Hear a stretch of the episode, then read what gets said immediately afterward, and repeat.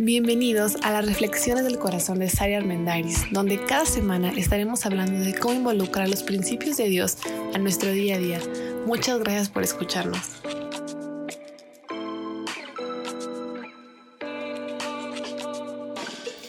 Hola, soy Sara Armendariz. Bienvenidos a este nuevo episodio de nuestro podcast.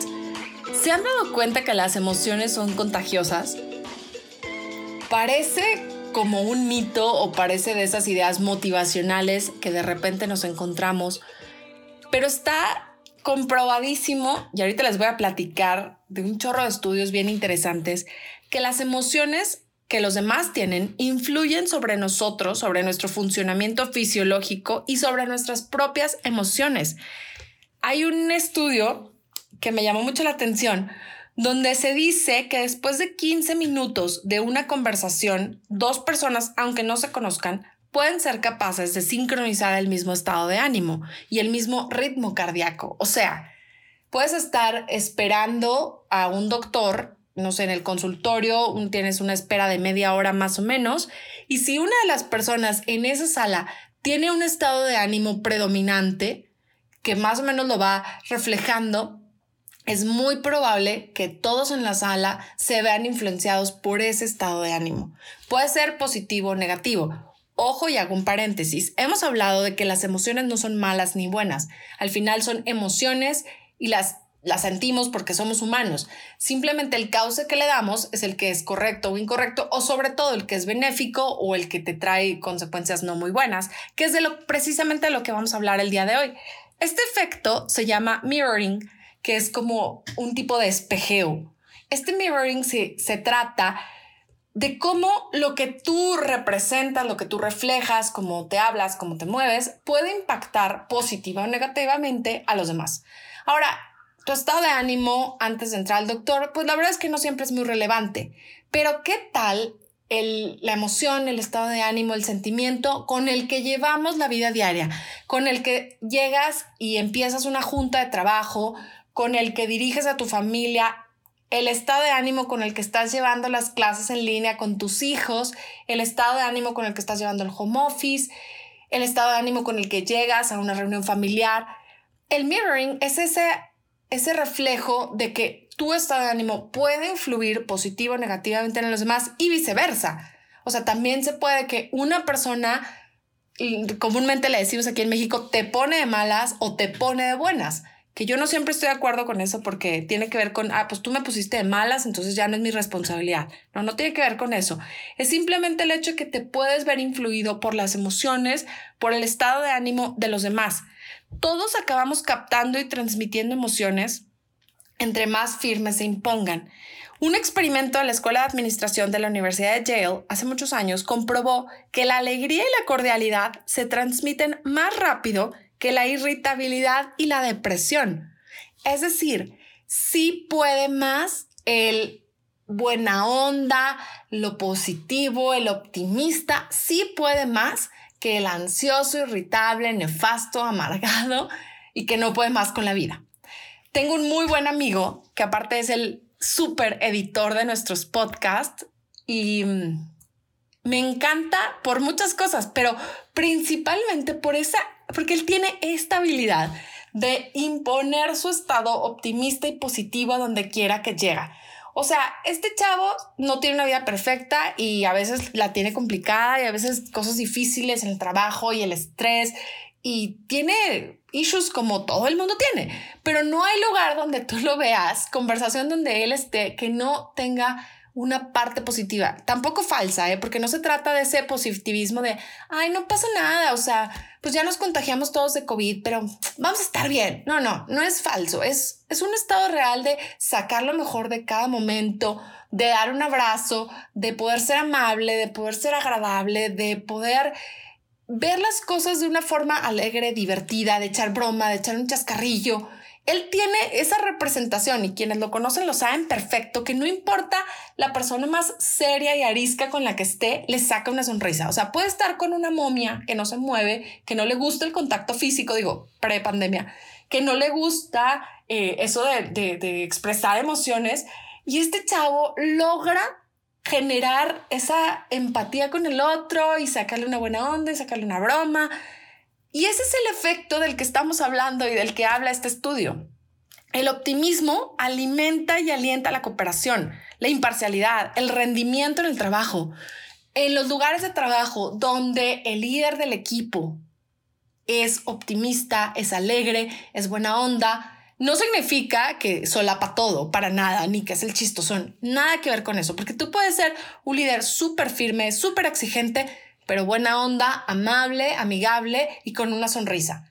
Aquel que expresa alegría constantemente y que es optimista, que es positivo, va a generar efectividad en la gente. Va a generar que la gente se ponga las pilas sí o sí, porque es mucho más contagioso esto que el ser irritable o que el ser nefasto. De hecho, la risa y la sonrisa son mucho más contagiosas que cualquier señal emocional. Y eso me tiene muy, muy en shock positivamente, porque de repente creemos que puede más un estado de ánimo depresivo, que puede más un estado de ánimo de enojo, de amargura, de envidia, de celos. Y creo que le damos mucha importancia porque somos muy bombardeados con ese tipo de, estados de ánimo comúnmente. De hecho, creo que una de las razones por las que somos así de bombardeados es por el victimismo, del que hemos estado hablando mucho. Porque nos gusta echarle limón a la herida, nos gusta ser el centro de atención en ese sentido de miren, pobre de mí, lo que me ha pasado.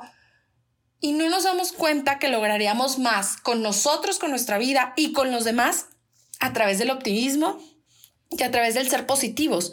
La risa es la distancia más corta existente entre dos personas, porque sintoniza inmediatamente sus cerebros. Y esta es una frase de Daniel Goleman, donde habla acerca de que nuestro cerebro, el sistema límbico profundo, donde viene toda la gestión emocional, porque les digo, esto no es de, de como, eh, no es como un mito, no es algo así de, ay, sonríen y todos seremos felices y ya. No, no, no es una fantasía.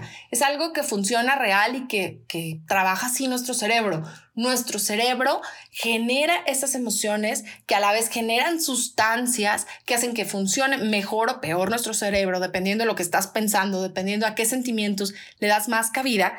Y entonces la risa es esa distancia bien cortita para que tu cerebro se conecte mejor con el cerebro de la otra persona. Y para que puedas tener mejores resultados, simplemente el ser amable, el ir por la calle y el, ah, buenos días, buenas tardes. Yo soy de la laguna y la verdad es que en el norte la raza somos, somos buena onda, somos guapachosos, somos platicones y todo. Tengo varios años viviendo en el centro del país y no siempre, no siempre te encuentras eh, con gente que, que quiera saludar. A lo mejor la gente es un poco más reservada un poco más em, introvertida en, cierta forma social. Y cuando tú rompes ese hielo y llegas y dices, ah, hola, buenos días, ah, hola, buenas noches, ah, hola, ¿cómo estás? Qué gusto verte. No hay quien se saque de onda. O sea, es así de, ah, órale. Y digo, no es que te vas a quedar a platicar media hora, pero ya conectas con el cerebro de la otra persona de una manera diferente. Las personas confiables son más amables y sonrientes, y las personas poco confiables son ariscas y gruñonas. ¿Te has puesto a pensar en esa coincidencia? Piensa en personas en las que tú confías muchísimo, personas que te inspiran confianza y que dices, en esa persona sé que puedo confiar, sé que es una persona equilibrada, sé que es una persona balanceada, que, que va a estar ahí cuando lo necesite, con un buen consejo, con una ayuda. Y no viene a nuestra mente personas con el ceño fruncido y gruñonas. Digo, puede ser que sí, pero la gran mayoría tiene ese reflejo y ya tenemos esa connotación en la mente de que son personas amables, son personas optimistas, son personas sonrientes. La risa transmite un mensaje tranquilizador que es signo de confianza. Si quieres generar confianza, hay que empezar a trabajar con tus emociones y con tus estados de ánimo para empezar. Porque si en tu vida predomina el estado de ánimo eh, como derrotado, de que todo va a salir mal, el angustiado, el amargado. Y quiero hacer un punto bien importante. No significa que no le vas a dar lugar a esas emociones cuando las tienes. Todos nos llegamos a sentir cansados, tristes, frustrados, enojados, con miedo, con incertidumbre. Es normal, está bien, por eso no son malas las emociones. El problema está en qué tanto tiempo le damos a nuestro cerebro para que esté trabajando en ellas. Porque recordemos lo que habíamos hablado hace algunos episodios, que las emociones duran tres segundos.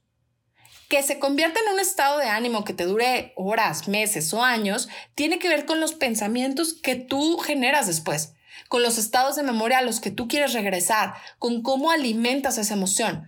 Si en este momento sé que hay una familia o, alguien cercano a mí que está enfermo, que están pasando un momento muy difícil, pues esa tristeza se contagia y yo me puedo empezar a llenar de tristeza, pero yo decido si esa tristeza me inunda y vivo embargado en esa tristeza, en esa incertidumbre y en ese miedo, o si hago una pausa y digo, ok, sí estoy triste por lo que esa familia cercana a mí, por lo que ese amigo está pasando, por lo que un familiar está pasando, sin embargo, yo no decido que ese sea el rol con el que voy a estar viviendo en este tiempo.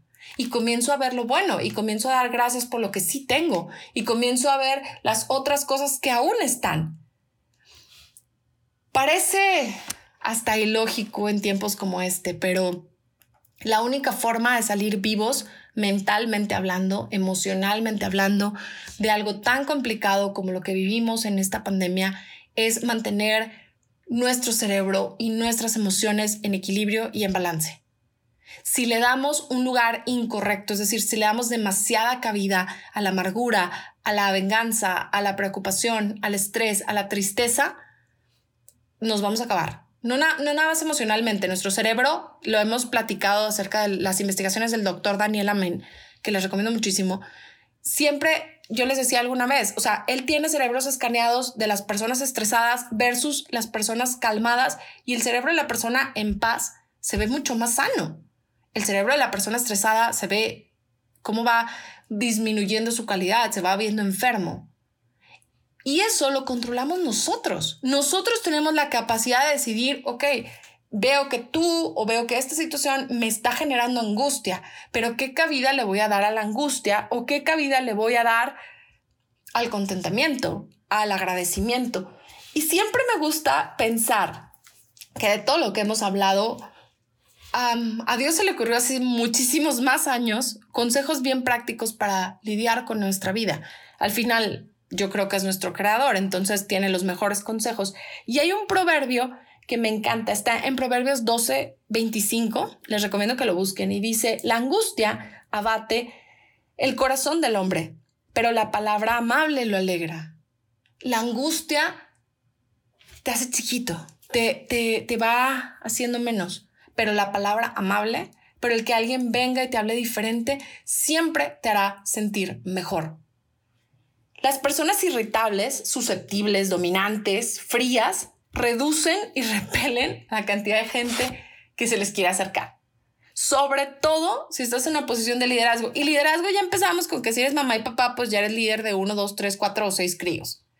Si eres el, um, no sé, el coordinador de, del salón de la escuela de tus hijos, pues ya eres líder. Si eres el coordinador de la privada, pues ya eres líder. Y si trabajas en un lugar donde tienes gente a tu cargo, pues eres líder. O sea, en este contexto creo que la mayoría podemos entrar en algún punto en cuestión de liderazgo.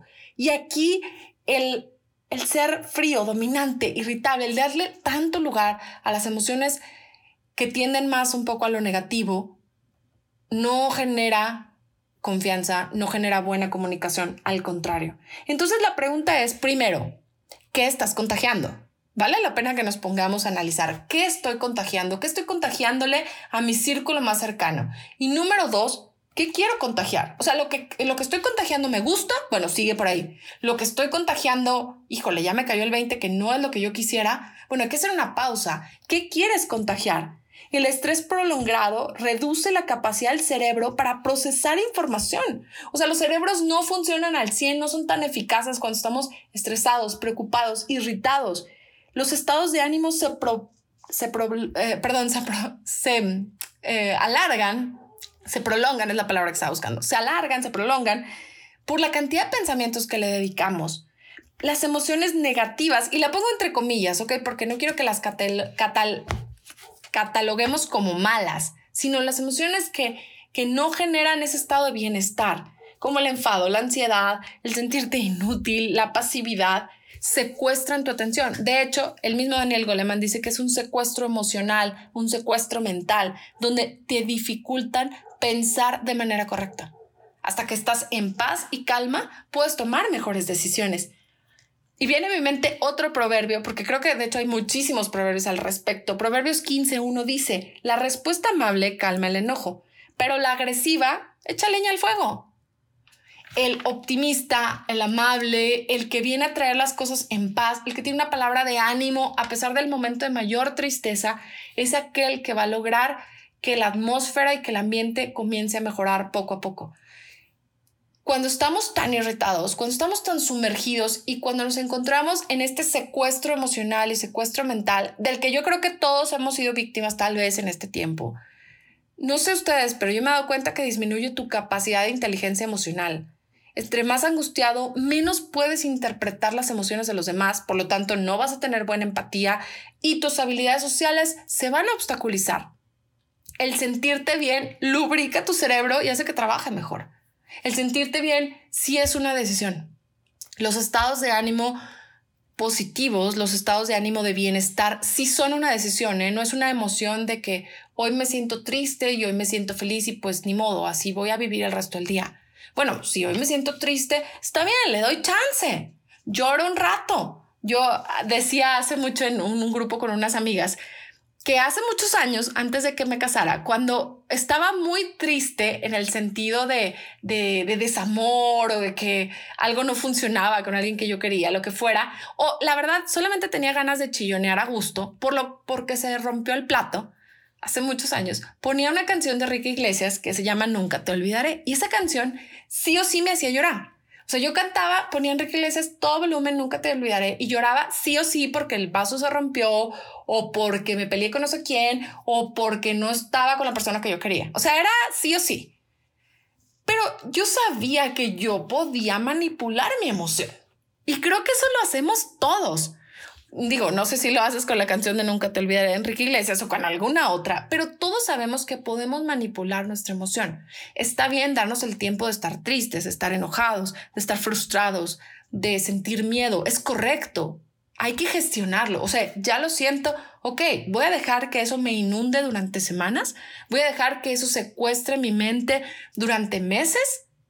Porque si le damos ese permiso, ese gran permiso, lo que va a ocurrir es que los resultados no nos van a gustar, porque entonces vamos a entorpecer la forma en la que solucionamos el resto de las cosas. Desde que se te van a caer mal las cosas cuando vas caminando, desde que eres más propenso a chocar, desde que probablemente el reporte no te va a salir bien y además de eso, todo el contagiadero que vas a hacer emocional con los que vives, pues va a estar complicado. Entonces, la risa, la buena onda, estimula la creatividad. Abren las vías de comunicación, consolidan la comunicación. El clima emocional positivo lo decidimos nosotros. Las emociones sí, no las controlamos. No controlamos en el momento en que te enojas y llega, pero dura tres segundos. Que dure tres segundos o que dure dos horas es tu decisión y es mi decisión. El clima emocional positivo genera dividendos en nuestra familia, en nuestra comunidad, en nuestra empresa, en cualquier grupo en el que estás nosotros decidimos. Así que mi invitación de este día es a que evitemos este secuestro emocional, a que nos pongamos a pensar que sí, sí se vale estar triste, sí se vale estar enojado, pero lo que no te conviene, no es que no se valga, pero lo que no te conviene es dejar que esa emoción se vuelva el centro de todo lo que haces, el centro de todo lo que decides, la forma en la que hablas, y ese sea el filtro para tus acciones. Porque de ser así, seguramente va a haber consecuencias de las que te vas a arrepentir. Entonces, vete con estas dos preguntas. ¿Qué estás contagiando? ¿Y qué quieres contagiar?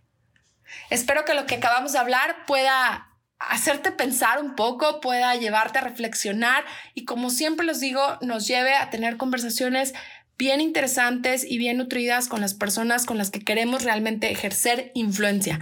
Así que gracias por escucharnos. Nos encuentras en Instagram como arroba del corazón de Sari.